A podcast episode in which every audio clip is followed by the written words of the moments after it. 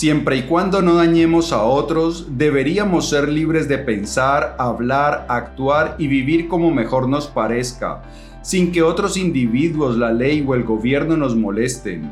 En esta época, el hombre que se atreve a pensar por sí mismo y actuar con independencia hace un gran servicio a su especie. John Stuart Mill. John Stuart Mill fue un político, filósofo y economista británico. Fue uno de los fundadores de la Escuela Económica del Utilitarismo y uno de los más influyentes pensadores liberales. En su libro sobre la libertad, nos advierte sobre los peligros que ejerce la opinión pública, la sociedad, la cultura sobre nuestro crecimiento, cómo esa influencia nos puede llevar a la mediocridad y a la infelicidad. En este episodio de las Notas del Aprendiz te voy a contar las extraordinarias ideas de John Stuart Mill acerca de por qué es importantísimo que cultives tu libertad, tu individualidad, que llegues a convertirte en tu más extraordinaria versión, porque esa es la única manera como puedes llegar a vivir verdaderamente feliz. Porque, escúchame bien, tú no naciste para vivir, mm, mm, mm. no, no. Naciste para brillar y ser feliz. Y como esto de brillar y ser feliz no solo es importante, sino que también es urgente, empecemos. Bien, el libro sobre el cual vamos a hablar hoy se llama Sobre la libertad. Si tú quieres profundizar en las ideas de John Stuart Mill, abajo en la descripción dejo un vínculo para que le eches un vistazo. Este libro fue escrito hace casi 160 años, cuando la globalización no era ni remotamente lo que es hoy en día. Sin embargo, es asombrosamente profético en contarnos qué puede pasar cuando todos empezamos a escuchar las mismas cosas, a vivir sobre las mismas influencias. Antiguamente, los diferentes rangos, las diversas vecindades, las distintas industrias y profesiones vivían en lo que podía ser llamados mundos diferentes. Actualmente viven en un cierto grado en el mismo mundo. Comparativamente hablando, ahora leen, oyen y ven las mismas cosas, van a los mismos sitios, tienen los mismos objetos de esperanzas y temores, los mismos derechos y libertades y los mismos medios de afirmarlos. Dice Stuart Mill que antes las naciones, las industrias, bueno, en general, las personas vivían en mundos separados porque los medios de comunicación no eran tan masivos como los hoy hoy en día y eso que en la época de Stuart Mill, pues no existían sino los periódicos, todavía no se había inventado la radio, todavía no se había inventado la televisión y mucho menos Internet. Solo estaban los periódicos y, sin embargo, los periódicos ejercían una gran influencia sobre cómo vivían las personas. Y esta gran influencia lo que hacía era que las personas empezaran a uniformarse, viviendo cada vez más parecidos los unos con los otros la diversidad que existía poco a poco se iba acabando. Eso es algo que hoy en día es mucho más dramático. En cualquier lugar del mundo que visitemos existen casi los mismos lugares de comida rápida. Eh, la gente puede ver las mismas series en todo el mundo, puede acceder a los mismos sitios web en todo el mundo. Hoy en día ese fenómeno de ver las mismas cosas, escuchar las mismas cosas es aún más dramático y eso tiene consecuencias. Porque resulta que muchas de las cosas que escuchamos a través de periódicos, internet, las redes sociales, pues no son ideas producto de gente eminente, sabios eruditos, sino gente de la calle que no tiene una formación profunda y que opina y esas opiniones de gente que no se ha tomado el esfuerzo de educarse a profundidad pues terminan afectándonos. Aquellas cuyas opiniones forman la llamada opinión pública son siempre una masa, es decir, una mediocridad colectiva. Y lo que todavía es una mayor novedad, la masa no recibe ahora sus opiniones de grandes sabios e intelectuales, de grandes líderes morales o de los libros. Su pensamiento se forma para ella por hombres de su mismo nivel, que se dirigen a ella o hablan en su nombre del asunto del momento a través de los periódicos. Como lo dije antes, en esa época no existían sino los periódicos, era el medio de información más masivo que había y los periódicos de todas maneras se preocupaban por tener periodistas más o menos informados, aunque no es que fueran pues grandes eruditos. Pero eso hoy en día se ha empeorado aún más porque hoy en día cualquier persona puede a través de WhatsApp o de Facebook o de cualquier otra red social emitir opiniones sin ningún fundamento y esas opiniones a veces se vuelven masivas. Personas que se ven como muy enardecidas, que se ven como muy apasionadas por una opinión, pues pueden causar una impresión y pueden hacer que ese video llegue a ser viral, pero esa opinión apasionada si uno la revisara en muchas ocasiones no tiene ningún fundamento, no tiene bases sólidas, simplemente es un arrebato de pasión. Y eso se convierte entonces en lo que mucha gente escucha y eso termina influyendo la opinión de muchas personas. Y eso va en detrimento de la calidad intelectual de una sociedad. Pero, y no solo eso, resulta que esa opinión pública, que no es la opinión más erudita, más elevada, más trabajada, pues a veces se convierte en una guardiana celosa de lo que las personas pueden hacer o no pueden hacer. Resulta que esa opinión pública, que muchas veces es bastante mediocre, ejerce una vigilancia para que otras personas no se desvíen mucho de lo que dice la opinión pública. Hay un rasgo característico de la opinión pública hoy en día, singularmente propio que la hace intolerante respecto a toda marcada demostración de individualidad. En nuestros tiempos, toda persona, desde la clase social más alta hasta la más baja, vive como bajo la mirada de una censura hostil y temible, no solo en lo que concierne a otros, sino en lo que solamente concierne a ellos mismos el individuo o la familia no se preguntan, ¿qué prefiero yo? ¿O qué es lo que más convendría a mi carácter y disposición? ¿O qué es lo que más amplio campo dejaría a lo que en mí es mejor y más elevado, permitiendo su desarrollo y crecimiento? Sino que se preguntan, ¿qué es lo más conveniente a mi posición? ¿Qué hacen ordinariamente las personas en mis circunstancias y situación económica? O, lo que es peor, ¿Qué hacen ordinariamente las personas cuyas circunstancias y situaciones son superiores a la mía? No se les ocurre tener ninguna inclinación, excepto para lo que es habitual. Pues bien, esto lo podemos ver hoy de manera mucho más dramática en las redes sociales. Hay personas que expresan una opinión y muchas otras salen a atacarlos. Hay personas que se muestran, no sé, una foto comiendo en un restaurante y entonces hay otros que dicen, ah, es que ese restaurante no debería no sé qué porque ese, su dueño no sé cuánto. Entonces la gente cada vez se nota más censurada y eso lo que hace es que las personas vayan cohibiendo su individualidad. Entonces que no se pregunten cómo debería yo vivir, cómo es la mejor manera de vivir, qué debería hacer yo, qué es lo más propicio para mi crecimiento, para mi desarrollo, sino que se preguntan qué es lo que hace la mayoría de la gente, la gente que es superior a mí, qué es lo que hacen ellos para imitar. Y por eso vemos hoy en día que la gente se viste toda igual, habla toda igual, ven las mismas series. Entonces hoy hay una uniformidad que es muy perjudicial para el ser humano, porque el ser humano necesita sí o sí trabajar en su individualidad, crecerla, desarrollarla, cultivarla para poderla expresar. Y para cultivar esa individualidad, nadie puede decidir mejor que cada persona. No es copiando lo que hace el resto de la gente, la opinión pública, la masa, como podemos descubrir quiénes somos y qué es lo mejor para nosotros. Con tal de que una persona posea una razonable cantidad de sentido común y de experiencia, su propio modo de arreglar su existencia es el mejor.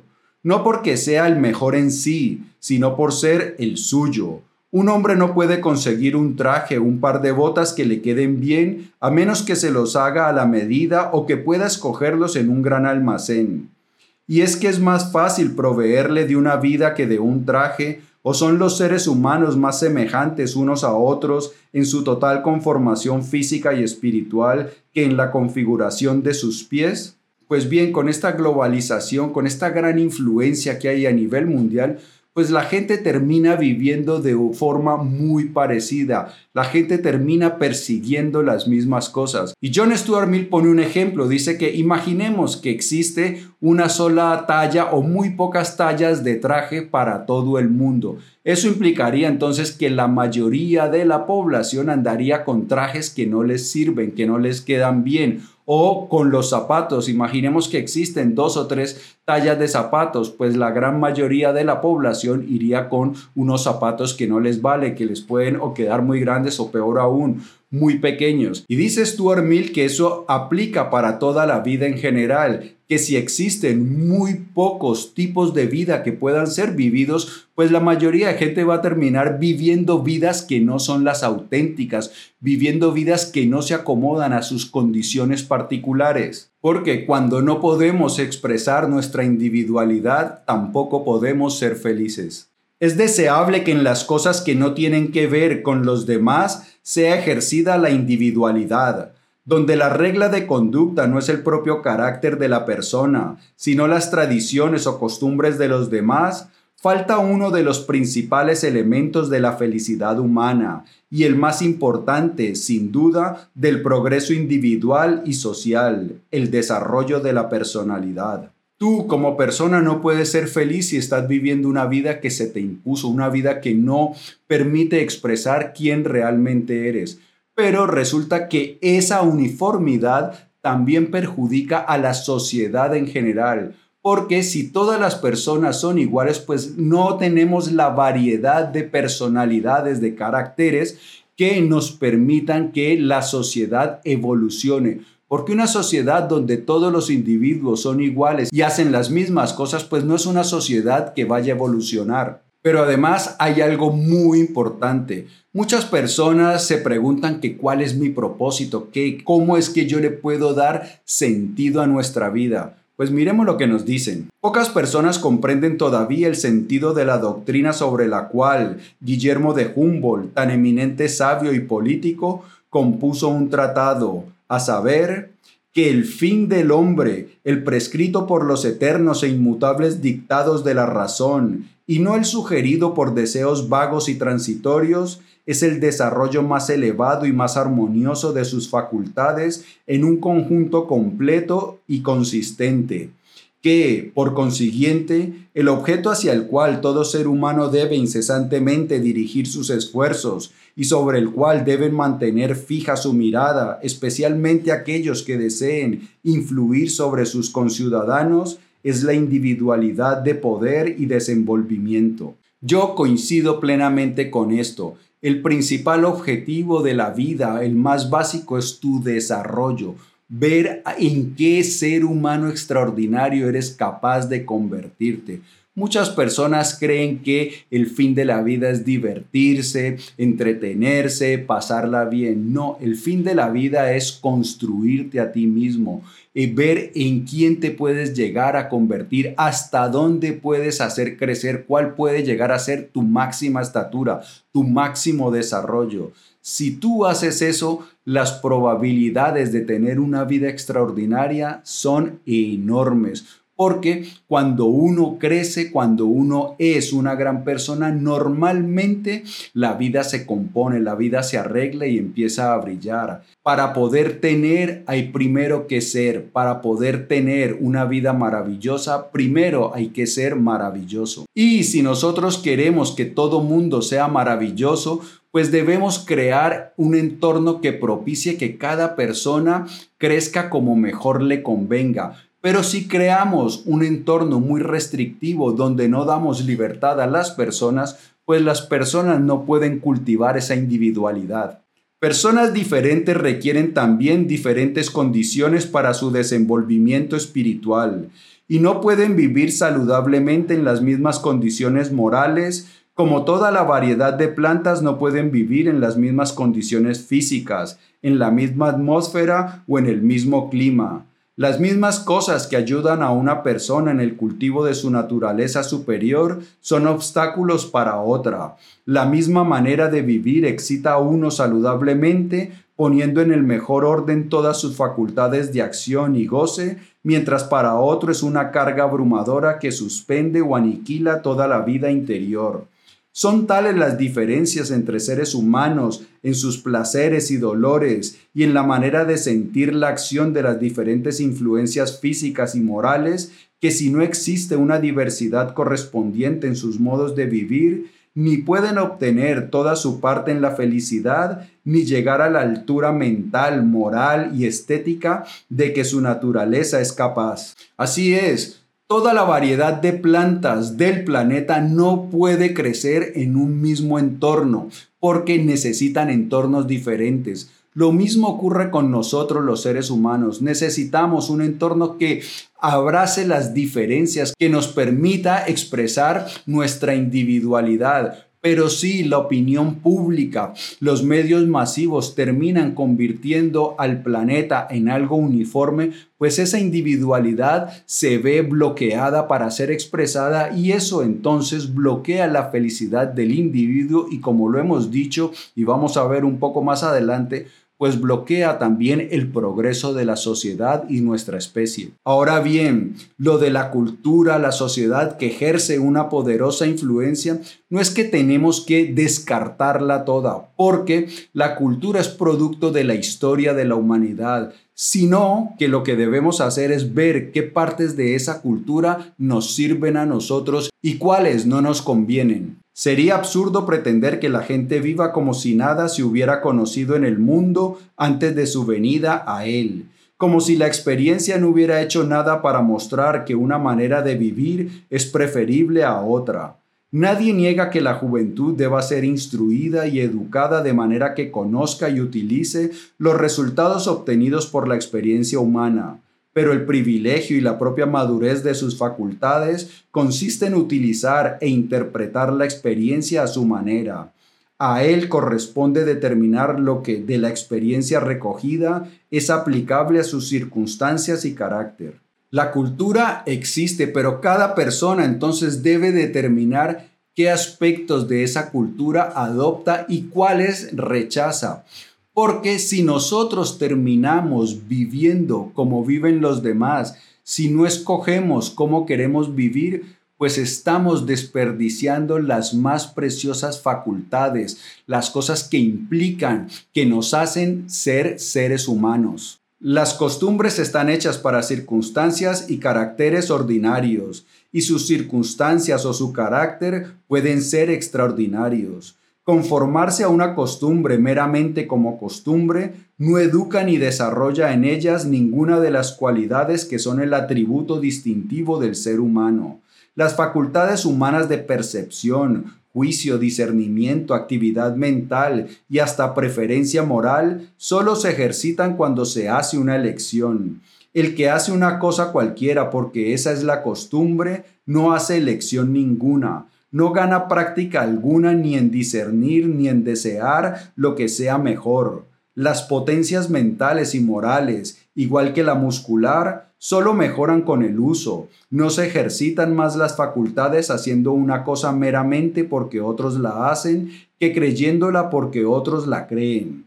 Cuando una persona acepta una determinada opinión sin que sus fundamentos aparezcan en forma concluyente a su propia razón, esta razón no puede fortalecerse, sino que probablemente se debilitará, y si los motivos de un acto no están conformes con sus propios sentimientos o su carácter, donde no se trata de las afecciones o de los derechos de los demás, se habrá ganado mucho para hacer sus sentimientos y carácter inertes y torpes, en vez de activos y enérgicos. Y continúa, el que deje al mundo, o cuando menos a su mundo, elegir por él su plan de vida, no necesita ninguna otra facultad más que la de la imitación propia de los monos. El que escoge por sí mismo su plan emplea todas sus facultades, debe emplear la observación para ver, el razonamiento y el juicio para prever, la actividad para reunir los materiales de la decisión, el discernimiento para decidir y cuando ha decidido, la firmeza y el autodominio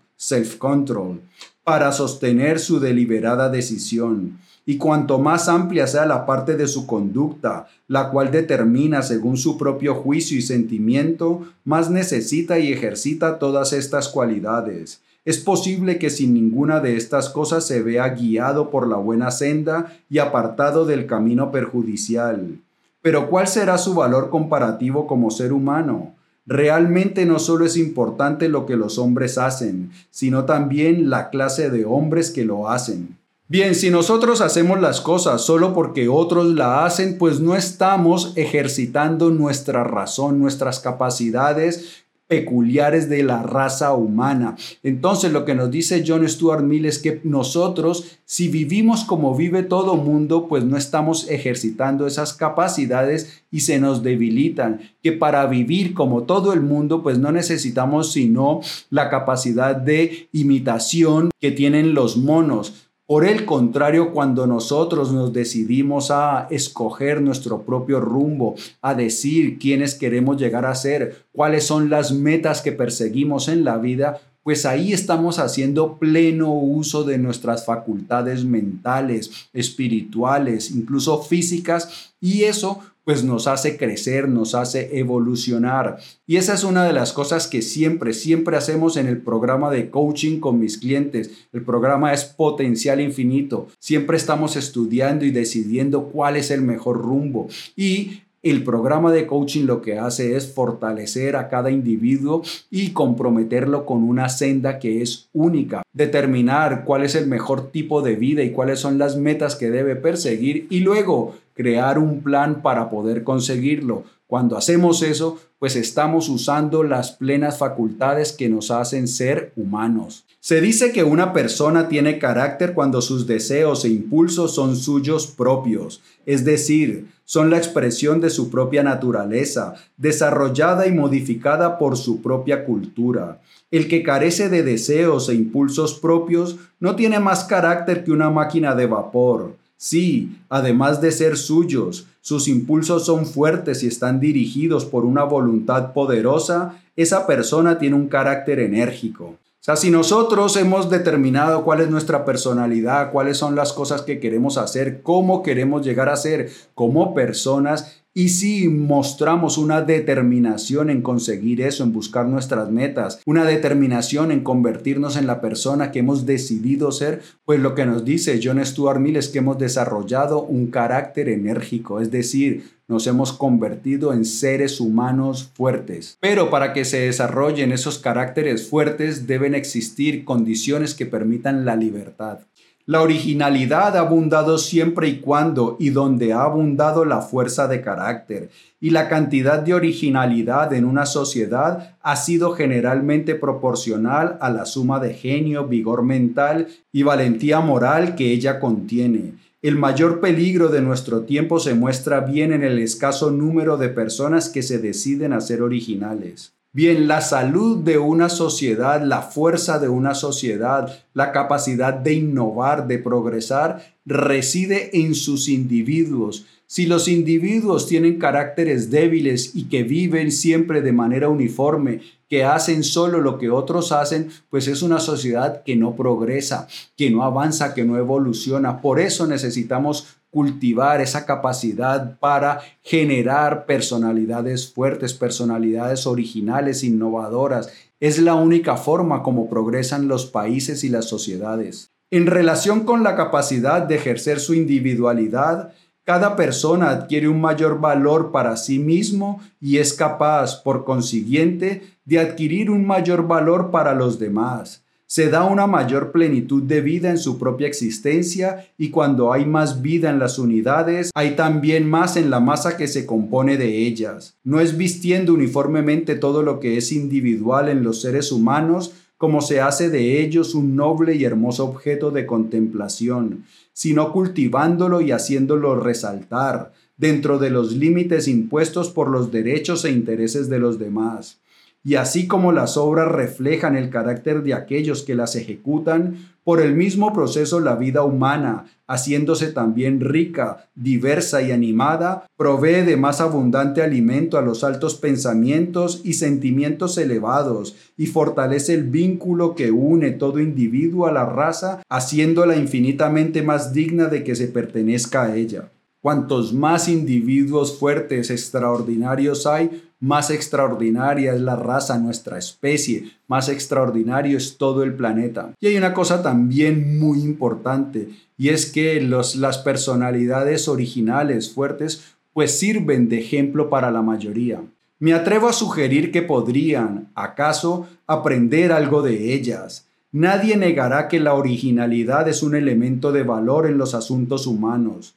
Siempre son necesarias personas no solo para descubrir nuevas verdades y señalar el momento en el que lo que venía siendo considerado como verdadero deja de serlo, sino también para iniciar nuevas prácticas, dando ejemplo de una conducta más esclarecida, de un mejor gusto y sentido en la vida humana. Las personalidades fuertes, innovadoras, creativas son la sal de la innovación del progreso son aquellos que pueden decir, ah, mira, esto que estamos haciendo, que pensábamos que era verdadero, que era lo más correcto, pues ya sabemos que no es. Y esto es algo que ha ocurrido durante toda la historia de la humanidad.